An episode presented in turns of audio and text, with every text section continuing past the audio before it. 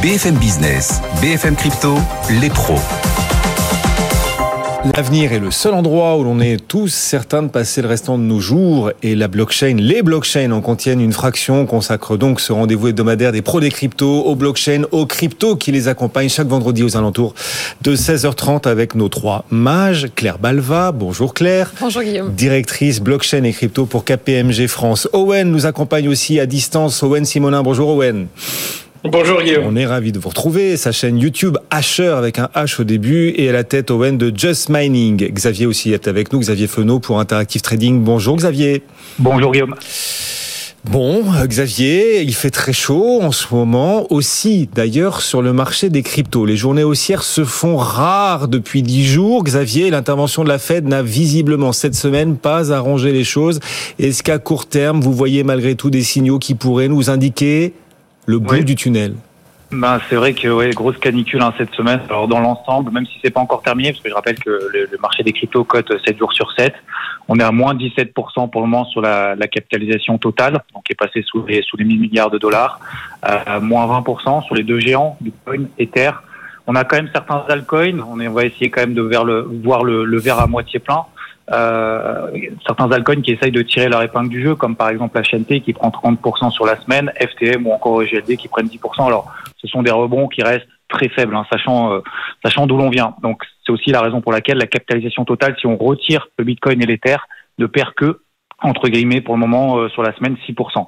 Donc concernant la Fed, c'est vrai que le marché a plutôt dans un premier temps perçu cette triple hausse des taux euh, de la Fed comme une bonne nouvelle, qu'elle prenne vraiment au sérieux la, priorité de number one finalement du, du moment, hein, qui est l'inflation. D'ailleurs, au même moment que, que Jérôme Powell s'exprimait, on avait exactement techniquement les mêmes configurations en données vraiment très très courtes des marchés traditionnels avec le marché des, cryptos. C'était vraiment du copier-coller. Et puis après, on a eu bah, la, la, mauvaise digestion qu'on connaît le lendemain, euh, aussi bien d'ailleurs sur le marché traditionnel que sur le marché des cryptos. Donc, pour répondre à votre question, techniquement, on n'a pour le moment aucun signal à court terme qui nous indique le bout du tunnel. La tendance reste baissière à court terme, elle se poursuit, c'est matérialisé par des plus hauts de plus en plus bas et des plus bas de plus en plus bas. On a un gros ménage qui se poursuit, que ce soit financièrement au travers de liquidations de positions qui sont trop exposées, des records de clôture de positions en perte. On a également bah, ce, paysage finalement des, des projets qu'on épure, qui d'ailleurs est un mal à court terme pour un bien à long terme. Mais euh, euh, pour le moment, en l'état à court terme, le marché est en train d'encaisser des coups. Donc pour le moment, il ne réussit pas à se relever. On a une baisse lente, continue, des rebonds qui sont trop limités, même si mercredi, de rebond du Bitcoin qui a pris 2%, mais c'est pas suffisant. Donc on est vraiment dans une situation à l'image de 2018, techniquement parlant. Hein.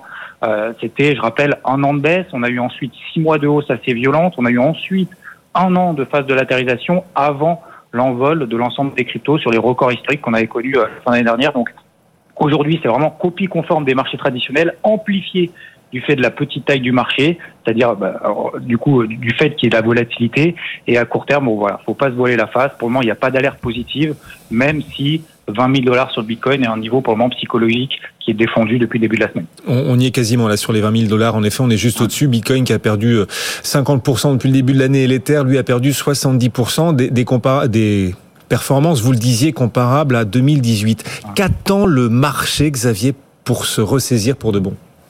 Alors, c'est vrai que si on prend cette performance, vous venez de dire, ça fait beaucoup. C'est la réalité, hein, cette performance brute, c'est la réalité par rapport au PO. Mais on oublie toujours d'où on vient, 2021, 2020. Et on revient, en fait, sur les niveaux de fin 2020, début 2021, comme c'est le cas pour les marchés traditionnels, c'est-à-dire euh, l'indice SP500, par exemple, l'indice Dow Jones ou presque l'ensemble des indices. Et, euh, et Alexandre, euh, donc qui intervient alternativement ici euh, avec Claire qui est sur votre plateau, l'a dit sur Twitter. Je trouve ça intéressant parce qu'il a pris du recul en disant bah, pour l'or finalement depuis fin 2020, début 2021, bah, on est exactement au même niveau. L'euro dollar a perdu 15% et certaines actions américaines sont à des niveaux bien en dessous de début 2021. Donc effectivement, on a eu des performances exceptionnelles en 2020-2021 et exceptionnelles dans le mauvais sens du terme en 2022. Voilà, ça c'est pour contextualiser. Après, pour répondre à votre question, qu'attend le marché pour se ressaisir? Et c'est vrai qu'on cherche où et quand la baisse va s'arrêter, plutôt que quels sont les facteurs qui seront, pourront être favorables pour réentamer un cycle haussier. Déjà, on l'a vu, euh, cette corrélation avec les marchés traditionnels. Donc, il nous faudrait déjà une stabilisation des marchés traditionnels liée à une accalmie sur les taux, soulagement de l'inflation lié à l'impact que les banques centrales pourraient avoir avec leur monétaire. Pour ça, a priori, il faudra quand même un peu de temps. Moins d'huile aussi euh, sur le feu toutes les semaines. On a l'impression que cette baisse est alimentée aussi du nettoyage finalement de, de, projets qui souffrent. En fait, cette espèce de, de tri naturel qui est en train d'être fait dans un contexte difficile.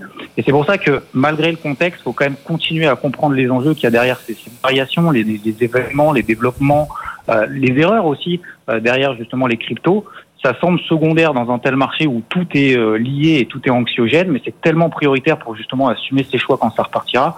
Et c'est pour ça, Guillaume, bah, notamment votre émission, vous avez mis en place, faut vraiment que ça perdure parce que c'est maintenant qu'il faut comprendre justement ces enjeux. Lorsque le marché repartira, ce sera important de savoir sur quel projet est-ce qu'on va, quel projet on va prioriser. Et puis, bah, il nous faudra aussi des bonnes nouvelles. Euh, par exemple, la, migration euh, des terres euh, qui doit montrer justement que ça se passe bien. Bon, ça, ça sera la rentrée. Il faudra aussi euh, avoir un peu de patience. Donc, techniquement, si on prend des points de repère, déjà, il faudra que le Bitcoin repasse au-dessus des 23 000 dollars, 1250 dollars sur les terres, qu'on repasse les 1000 milliards de dollars de capitalisation totale pour respirer. Mmh. Et euh, je pense qu'on aura l'occasion de reparler lorsqu'on réactivera une tendance haussière à court terme. Xavier Fenot nous accompagnait pour euh, Interactive Trading et euh, bien sûr qu'on va poursuivre les pros des cryptos chaque vendredi sur BFM Business. Puis vous savez qu'on est monté en puissance et depuis quelques semaines aussi au quotidien désormais aux alentours de 16h30 sur BFM Business avec notre club BFM Crypto également. Claire Balva nous accompagne, Owen Simonin aussi comme chaque vendredi. Un gros événement rassemble en ce moment les acteurs des nouvelles technologies et c'est à Paris que ça se passe. BFM Business est partenaire d'ailleurs de cet événement. Il s'agit de Vivatech et les cryptos sont d'ailleurs aussi au cœur de ce rendez rendez-vous. Les stars des cryptos sont présentes. Vitalik Buterin participe, le cofondateur d'Ethereum, ainsi que Sizi, le patron de Binance. Ils se sont d'ailleurs l'un et l'autre exprimés au, cœur de Vivatech ces derniers jours. Owen, quel point saillant retenez-vous de leurs interventions respectives?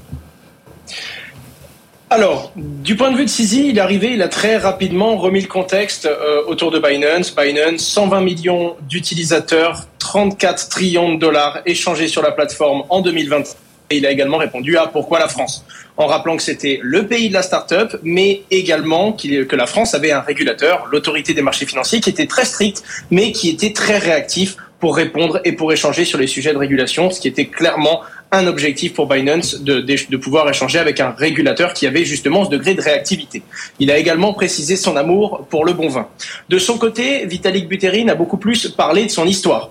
Comment est-ce qu'il est tombé dans les crypto-monnaies, l'amour qu'il a eu pour Bitcoin, mais également le fait qu'il ait rencontré énormément de développeurs qui, eux, voulaient également utiliser la puissance de la blockchain, mais pas uniquement sur des sur des questions de cash et sur des questions de finance, mais bel et bien sur tout plein d'autres applications décentralisé. À ce moment-là, il a donc cherché des, gens pour construire son projet Ethereum. Euh, D'ailleurs, il l'avoue, euh, il l'avoue que beaucoup de gens disaient qu'il ne codait pas bien. Il savait déjà coder à l'époque, mais beaucoup de gens lui faisaient des reproches là-dessus. Et on apprend même dans le discours de Sisi, en parallèle, qu'en 2015, Vitalik Buterin était venu justement pitcher son projet à Sisi, qui n'y avait tout simplement pas cru en imaginant euh, un monde décentralisé permettant de faire des applications euh, quelque chose de beaucoup trop gros pour être réalisable. Malgré tout, les deux se sont bien développés, bien qu'ils soient dans, dans, deux chemins totalement différents. Et Sisi le reconnaît, Vitalik Buterin est un génie qui pousse à l'innovation et qui s'accorde à essayer d'ouvrir des verrous techniques que personne n'a réussi à ouvrir jusqu'alors. Vitalik, de son côté, lui, le précise. Aujourd'hui, l'heure est à la scalabilité, essayer de conserver un maximum du niveau de sécurité de la blockchain Ether, tout en assurant le fameux merge, le moment où la blockchain va passer de proof of work à Proof of Stake. Voilà pour le petit récap de ces deux interventions. Exactement, des deux stars de l'écosystème crypto, Vitalik Buterin et Sizi, deux stars aux responsabilités quand même très différentes dans cet écosystème. Claire, comment pourrait-on définir leur rôle à l'un et à l'autre? Dessine-moi Vitalik Buterin, dessine-moi Sizi, Claire, leur rôle dans l'écosystème. Euh, Vitalik Buterin, donc c'est le créateur d'Ethereum euh, et il a une voix qui porte beaucoup dans l'écosystème Ethereum. C'est un développeur, c'est un expert technique euh, et donc effectivement, il a beaucoup d'insights techniques et même euh, un peu philosophique, politique sur l'écosystème crypto, particulièrement Ethereum, mais pas que. Euh, et c'est le fondateur non anonyme d'Ethereum, contrairement à Bitcoin, où le fondateur Satoshi Nakamoto est anonyme. Et donc pour cette raison, d'ailleurs, Vitalik Buterin est parfois critiqué par certains bitcoiners, maximalistes bitcoin, qui disent que Vitalik Buterin est un point de centralisation euh, et donc euh, quelque part une, une faille presque dans l'écosystème Ethereum puisqu'il est très écouté, peut-être trop écouté par les développeurs parce que sa voix est tout simplement très légitime et qu'elle porte. Euh, alors il a aussi un énorme pouvoir, mais évidemment c'est un peu différent. C'est le créateur, de, le PDG de Binance, qui est la plus grosse plateforme d'échange crypto. Euh, il a aussi développé euh, des choses annexes à cette plateforme, puisqu'il développe une marketplace NFT, il développe la Binance Academy. Euh, donc c'est quelqu'un qui étend son terrain de jeu beaucoup. Son pouvoir d'influence, il est avant tout financier. On se souvient de sa déclaration récemment où il, disait investir 100 millions d'euros en France. On voit que ça intéresse beaucoup les gouvernements. Et malgré tout, il a été lui aussi beaucoup critiqué pour une gestion administrative et fiscale un peu douteuse. On a parlé de siège social non domicilié pour Binance, donc ça a terni son image et celle de son entreprise. Et on a vu qu'il cherchait, que Binance cherchait euh, à se, à se racheter auprès des régulateurs.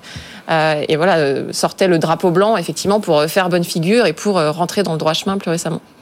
Sizi et Vitalik Buterin, leur portrait par Claire Balva. On parlera bien sûr dans un instant des nouvelles difficultés de certains acteurs de l'écosystème cette semaine, Celsius, Three Arrows Capital aussi. Mais d'abord, le reste, les quelques bonnes nouvelles ou les nouvelles intéressantes du moment pour qu'on ne parle pas que des très mauvaises nouvelles. Circle, l'entreprise qui porte le deuxième plus gros stablecoin dollar, l'USDC, Circle annonce la création d'un stablecoin euro baqué sur des réserves réelles d'euros. Un stablecoin euro donc porté par une entreprise américaine claire.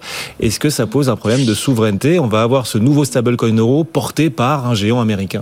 Alors oui, très clairement, les problèmes de souveraineté, ils sont pas nouveaux hein, dans le monde des stablecoins, puisque la grande majorité des stablecoins sont indexés sur le dollar. Euh, quand on regarde la capitalisation des stablecoins, on est autour de 170 millions, sur 170 milliards, pardon, et sur ces 170 milliards, on en a 140 qui en fait euh, sont gérés par les quatre principaux stablecoins qui sont des stablecoins dollars. Euh, et donc on voit bien qu'aujourd'hui, la plupart des applications qui utilisent des stablecoins utilisent en réalité des équivalents du dollar.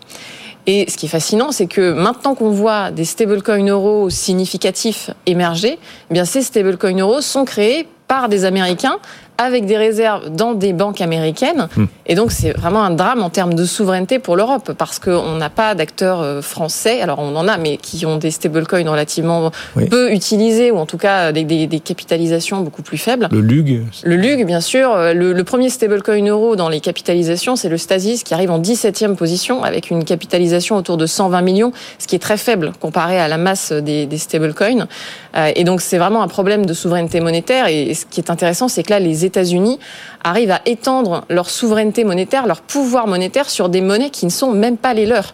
Euh, et ça, c'est quand même dramatique de se dire que les États-Unis et les acteurs américains euh, vont avoir un rôle à jouer sur l'euro, sur, des équivalents euros qui seront utilisés peut-être par des particuliers européens, par des entreprises européennes, là où l'Europe, pour l'instant, est encore très attentiste euh, et où le régulateur européen est plutôt hostile en réalité aux stablecoins, en tout cas aux stablecoins créés par des entreprises privées.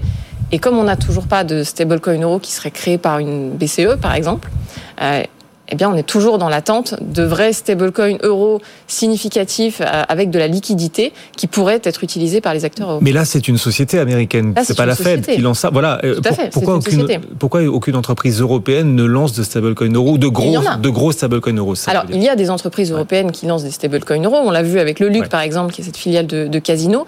Euh, mais les liquidités ne sont pas du tout du même ordre de grandeur. Et puis, le régulateur est beaucoup plus strict, en réalité, dans le, voilà, l'encadrement de ces stablecoins euros et donc ça freine tout simplement les hmm. acteurs qui créent ces stablecoins. Résultat, ils se créent mais à l'étranger.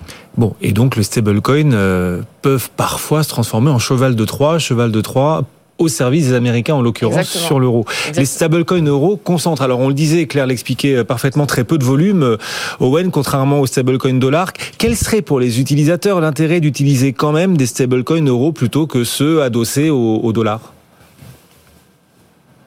Alors, il, y a quand même quelques avantages, euh, même en face de, chaque inconvénient. Hein. si, on prend le point, euh, il y a naturellement euh, moins de volume, c'est vrai, il y a énormément moins de volume, mais ce qui laisse des belles opportunités d'arbitrage pour beaucoup de spéculateurs. Encore une fois, pas tout le monde se tourne vers les stablecoins pour la spéculation, mais c'est le cas de certaines personnes et les arbitres, eux, peuvent vraiment faire des profits sur ces différentes paires. Comme il y a peu de volume, les variations peuvent très rapidement modifier le cours et donc permettre de beaux arbitrages. La deuxième chose, ça va être le fait que l'inflation sur l'euro est plus faible que sur le dollar. Ça va donc permettre aux utilisateurs de choisir dans quel cas se faire dormir leurs fonds techniquement non volatiles, ou du moins la ligne de leur portefeuille la moins volatile et celle qu'ils ne veulent pas exposer à la volatilité du Bitcoin et de l'Ether. Et naturellement, en face de cette, de cette inflation, faut quand même rappeler le fait que même s'il y a moins d'inflation sur l'euro que sur le dollar, on se retrouve avec une paire euro-dollar qui est euh, à l'avantage du dollar américain c'est-à-dire que le dollar a pris 15% face à l'euro sur les 18 derniers mois. Donc chaque avantage vient se contrebalancer évidemment par un inconvénient ça va être les rendements, c'est-à-dire que comme il y a très peu de liquidité sur les stablecoins euros, un apporteur de liquidité qui permet d'apporter dans la finance décentralisée de la liquidité en euros va être relativement bien rémunéré sur ces stablecoins, naturellement parce qu'il y a très peu de volume, mais il va donc prendre plus de risques parce que ce sont des poules qui ont été moins auditées, sur lesquelles il y a moins de volume, et donc naturellement des projets qui ne sont pas aussi résilients que certains stablecoins qui ont fait un plus long bout de chemin et qui gèrent une plus grosse capitalisation. Malgré tout, euh, on peut voir le bon côté de la chose, dans le sens où ça reste une très très grosse entreprise sérieuse qui lance un stablecoin euro, ça devrait apporter des volumes et ça devrait permettre à beaucoup de gens l'opportunité de diversifier leur stablecoin et de ne pas rester que sur du dollar. Et peut-être, on peut l'espérer, ça va envoyer des signaux à l'euro, à l'Union européenne, pardon, hmm. qui va bien comprendre que soit on dépose euh, et on permet un cadre très simple et très souple pour développer des stablecoins et on appelle des entreprises européens à le faire, soit il y aura des stablecoins euros, mais qui seront contrôlés et émis par les Américains, tout simplement. Et voilà, et on voit donc Circle, cette société américaine, euh, prévoir de lancer son stablecoin euro. On va rentrer encore un peu plus dans le dur de cet écosystème. Les pros des cryptos, une semaine de crypto en 25 minutes. Il a fait chaud cette semaine dans l'écosystème et c'est Celsius qui a fait monter la température en, en premier. En l'occurrence, on avait parlé, vous aviez parlé, vous les pros des cryptos déjà la semaine dernière de ces problèmes de solvabilité. Puis on parle aussi euh, depuis euh, quelques heures de Three Capital, un hedge fund de plusieurs milliards de dollars, lui aussi en difficulté. Juste avant, sur Celsius, euh, Claire, euh, Celsius a annoncé la suspension des retraits des utilisateurs. Où est-ce qu'on en est sur cette affaire Celsius et ses conséquences possibles? Oui, alors pour reprendre un peu l'historique, donc Celsius c'est un service de lending, donc c'est un service qui vous permet de, prêter ou d'emprunter des cryptos. Donc vous pouvez déposer des crypto-monnaies et toucher un rendement. Donc c'est un service assez classique hein, dans la finance décentralisée. Et on voit bien en ce moment que les produits de lending ont globalement des difficultés avec la baisse des cours parce que c'est difficile de maintenir des rendements. Mais pour Celsius, la, situation elle est particulièrement problématique pour plusieurs raisons. La première, c'est qu'ils ont proposé des, des rendements très élevés. On est monté jusqu'à 18%. Euh, et donc pour tenir ces rendements, ils se sont exposés à des produits extrêmement risqués. Euh, et ils se sont notamment exposés au protocole encore, euh, celui qui utilisait le stablecoin UST qui s'est effondré il y a quelques semaines. Donc vous imaginez bien que ça leur a causé de gros problèmes de solvabilité. On en parlait déjà la semaine dernière. Et puis deuxième problème, plus récemment, une grande partie des actifs sous gestion de, de Celsius est sous forme de ST-ETH. Le ST-ETH, c'est un jeton qui représente un Ether et qui vous donne une, une sorte de place euh, dans les validateurs d'Ethereum 2.0. Souvenez-vous, sur Ethereum 2.0, la validation des blocs de transactions n'est pas la même. Il faudra stacker de l'Ether. Et donc là, euh, Celsius a fait le choix justement d'aller stacker ses Ethers et a en contrepartie ces fameux jetons ST-ETH. Et donc ça, ça lui permet euh, d'utiliser quand même des équivalents de l'Ether tout en se garantissant une place dans Ethereum 2.0. Problème, Récemment, euh, le Ethereum 2.0 a été reporté, le, merge a été reporté, et donc ce fameux jeton STET a perdu son ancrage avec l'Ether, a perdu d'environ 5%. Et donc ça, évidemment, ça leur pose problème parce que s'ils le revendent, ils font une grosse perte, donc ça leur coûte très cher. Et puis ce STET, ils l'utilisent en euh, garantie également pour emprunter d'autres stablecoins. Et donc potentiellement, ils devraient ajouter d'autres jetons, ils devraient euh, euh, ajouter plus de montants sur cette garantie s'ils ne veulent pas être liquidés. Donc ils sont en grande difficulté financière. Ils ont annoncé lundi l'impossibilité pour leurs utilisateurs d'aller retirer leurs fonds. Donc ça ressemble quand même furieusement à un bank run où on ne peut pas redonner les fonds des utilisateurs qui voudraient les reprendre. Euh, et là, ils ont concrètement euh, besoin d'argent pour survivre. Et donc ils sont rapprochés de, de la banque Citigroup. Euh, le, le, seuil vraiment pour eux de, de, difficulté, on le voit là, ce serait un Bitcoin qui passe euh, en dessous des 14 000 dollars par exemple, puisque ça les mettrait en difficulté sur un certain nombre de leurs euh, de leurs collatéraux. Oui. Donc euh, à suivre. Celsius qui, fait, qui faisait partie de ces acteurs qui critiquaient vertement le monde bancaire traditionnel et qui pourrait recourir à l'aide de Citigroup. Ah ben bien sûr, puisqu'ils ont besoin de fonds, ah donc il faut aller chercher des fonds où il y en a. Bon, euh, tout ça a fait monter la température dans l'univers crypto, et puis on a aussi euh, appris les grandes difficultés de ce hedge fund, ce fonds d'investissement Three Rose Capital, au bord de la faillite, un hedge fund de plusieurs euh, milliards de dollars, Owen. Quelles pourraient être cette fois les conséquences de la faillite de Three Rose Capital, et, et, à quoi sert un, un hedge fund? À quoi sert Three Rose au sein de l'écosystème crypto? Alors, Free Rose Capital, c'est le hedge fund qui cherche la prochaine pépite, la prochaine crypto-monnaie qui va exploser et qui prend des participations en early très très tôt dans le projet. En l'occurrence, ces fondateurs euh, étaient persuadés d'un super cycle. Euh, ils avaient annoncé qu'ils pensaient qu'il n'y aurait pas de bear market cette fois et que le cycle allait être très violent et à la hausse à tel point qu'en plus de prendre énormément de participation, ils empruntaient pour pouvoir faire des longues sur les différents marchés, ce qui les plonge encore plus en déficit. En l'occurrence, ce sont quand même des gros investisseurs dans des blockchains et dans des projets qui sont clés, comme par exemple la blockchain d'infrastructure Avalanche ou encore Solana, le projet qui a lancé le, fameux Play to Earn Axie Infinity. Donc ils sont vraiment présents à de grosses échelles et dans énormément de projets. Ce qu'il faut comprendre sur, sur leur position, c'est qu'en plus d'utiliser une partie de leurs fonds propres, ils avaient donc ces emprunts pour pouvoir réaliser des longues. De la même façon, euh, on entendait de certains volumes, d'accord On a entendu de 3 à 12 milliards de dollars sous gestion, selon différents médias. En tout cas, le seul article que j'ai réussi à retrouver, c'est un de ces fondateurs qui confirmait avoir plus de 3 milliards sous gestion.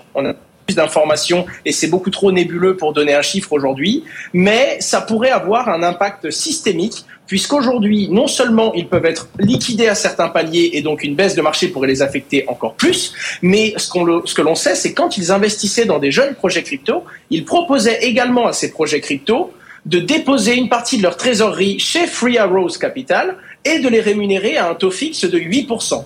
Et donc, en plus de leurs fonds et de leurs différentes positions, ils détiennent également la trésorerie de beaucoup, de de projets. Ce qui est intéressant à analyser, c'est les risques systémiques qu'il peut y avoir. L'UST a mis une grosse claque à une énorme partie de l'écosystème sur des lignes de portefeuille qui étaient considérées comme stables. En parallèle de ça, beaucoup, beaucoup de fonds ont attendu d'avoir une position et essayé de voir s'ils pouvaient contrebalancer, si le marché allait pas se relever ou s'ils allaient pouvoir régler la problématique avant qu'elle leur explose au visage. D'un autre côté, on a de plus en plus de structures qui sont interdépendantes. La blockchain est du coup un tissu économique particulier où beaucoup de structures sont interconnectées entre elles et donc sont réellement dépendantes de la santé d'autres structures. Naturellement, certaines pratiques euh, un, tout simplement un domino et ça vient toucher une à une autre structure jusqu'à faire tomber de très très grosses entités. On l'a vu naturellement avec Celsius, euh, on, le voit maintenant avec Free Arrows Capital, mais on en entend également parler sur différents, différents autres services de prêts et d'emprunts, euh, qu'ils soient asiatiques ou européens, depuis les quelques dernières depuis les quelques dernières semaines suite à la fois de l'UST, ensuite le problème avec l'UST Ether et la baisse de l'intégralité des crypto-monnaies qui vient accélérer encore plus ce genre de problème qui vient à elle-même accélérer la baisse des crypto-monnaies les engrenages de cet écosystème. On va continuer bien sûr d'en parler mille fois au quotidien sur BFM Business et la semaine prochaine dans les pros des cryptos. Beaucoup de nouvelles négatives en ce moment, mais le soleil se lève toujours quelque part. Et le soleil, on le voit actuellement toujours dans l'univers des NFT et ces groupes de luxe qui continuent de s'intéresser au marché des, NFT. Euh, par exemple, les marques Lacoste ou encore euh, Yves Saint Laurent, elles sont en train de se lancer les unes après les autres dans le Web 3 avec des collections de, de NFT pour Lacoste ou encore Yves Saint Laurent. Euh, euh, pourtant, beaucoup de monde commence à choisir de critiquer de plus en plus l'écosystème crypto dans la mesure où, ben voilà, les cours euh, chutent, où on voit tous ces euh, tous ces problèmes, ces défauts à répétition. Quel intérêt ces marques de luxe trouvent-elles du coup à s'y exposer ou à s'exposer en tout cas au marché des NFT Claire.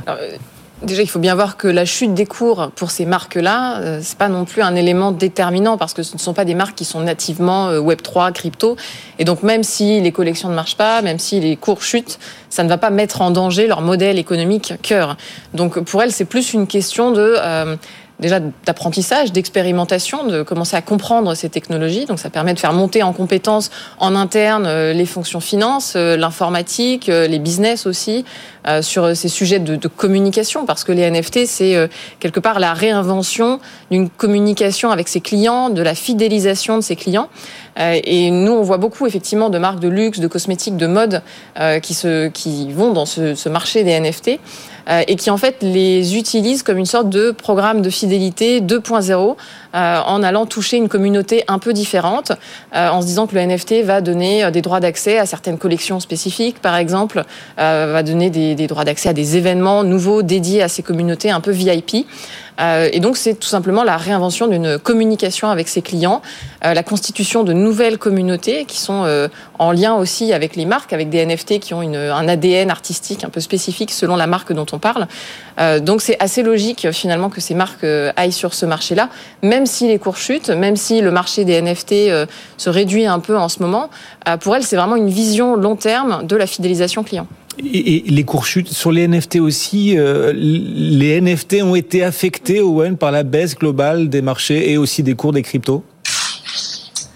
Alors, j'ai quelques métriques, quelques métriques qui sont plutôt intéressantes. Premièrement, le fait qu'il n'y a pas eu exactement le même effet sur les crypto-monnaies que sur les NFT, et que là où on voit naturellement une baisse de volume financier, hein, parce que la plupart des crypto-monnaies ont perdu de la valeur en euros ou en dollars, quantitativement, ça se maintient. C'est-à-dire que le plus gros mois des NFT, c'était euh, en janvier, c'était 2,3 millions de NFT échangés, hein, je parle quantitativement.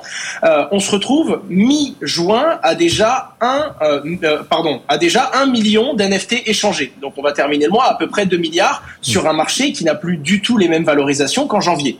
Donc d'un point de vue quantitatif, il y a toujours autant d'émulsions et autant de transactions un petit peu moins. On a également d'autres valeurs euh, qui, euh, elles, baissent naturellement. On peut prendre l'exemple de la collection la plus suivie, qui est celle des Board Ape. Euh, L'ATH, c'est-à-dire un NFT, coûtait 153 Ethers, ce qui faisait à l'époque 420 000 dollars. Aujourd'hui, naturellement, baisse des cours, repricing. On est à 85 ETH par NFT et ce qui représente donc 91 000 dollars, soit une division, euh, enfin une baisse d'à peu près 75% de, de l'ATH au niveau de son prix. Ce qui est relativement intéressant à voir, c'est que certes, il y a une baisse de volume financier, mais il y a quand même un intérêt technologique qui fait qu'il y a quand même beaucoup d'utilisateurs quantitativement. Il y a naturellement des chiffres qui baissent, le nombre de transactions qui sont faites sur la plateforme et les volumes financiers qui passent, mais si on regarde d'un point de vue de la quantité de nouveaux utilisateurs actifs, on voit par exemple qu'en janvier, au maximum, la plateforme avait touché 550 000 nouveaux, euh, pardon, 550 000 utilisateurs actifs sur la plateforme sur une période de 30 jours. Mmh. Aujourd'hui, mi-juin, on est déjà à 300 000 utilisateurs actifs sur la plateforme il y a évidemment des petites installations techniques qui justifient tout ça, notamment le fait que la plateforme est en train d'intégrer d'autres blockchains qu'Ether et permet donc des transactions moins coûteuses et plus rapides sur d'autres blockchains comme par exemple Solana. Le baromètre des NFT, notre baromètre Owen, Owen Simonin, alias Asher et sa chaîne YouTube. Merci beaucoup Owen de nous avoir accompagnés. Votre société Just Mining, euh, il paraît qu'on a beaucoup parlé aussi de euh, NFT à Vivatech. Hein. c'est ce que nous disent euh, complètement. tous nos reporters, nos envoyés spéciaux BFM Business. Claire, vous étiez aussi à Vivatech. Claire Balva pour Blockchain Partner, directrice blockchain et crypto de KPMG France. Merci à tous les deux donc de nous avoir accompagnés. Les pros, les cryptos, chaque vendredi sur BFM Business. Dans un instant, on va se reconnecter à la finance traditionnelle, le CAC 40 poussif après sa forte baisse d'hier. On peine à rebondir aujourd'hui. On se retrouve dans moins de deux minutes, juste après la pause. À tout de suite. C'était votre rendez-vous avec Phil Mining, plateforme française spécialisée dans les investissements et placements en crypto-monnaie. BFM Bourse, vos placements, nos conseils sur BFM Business.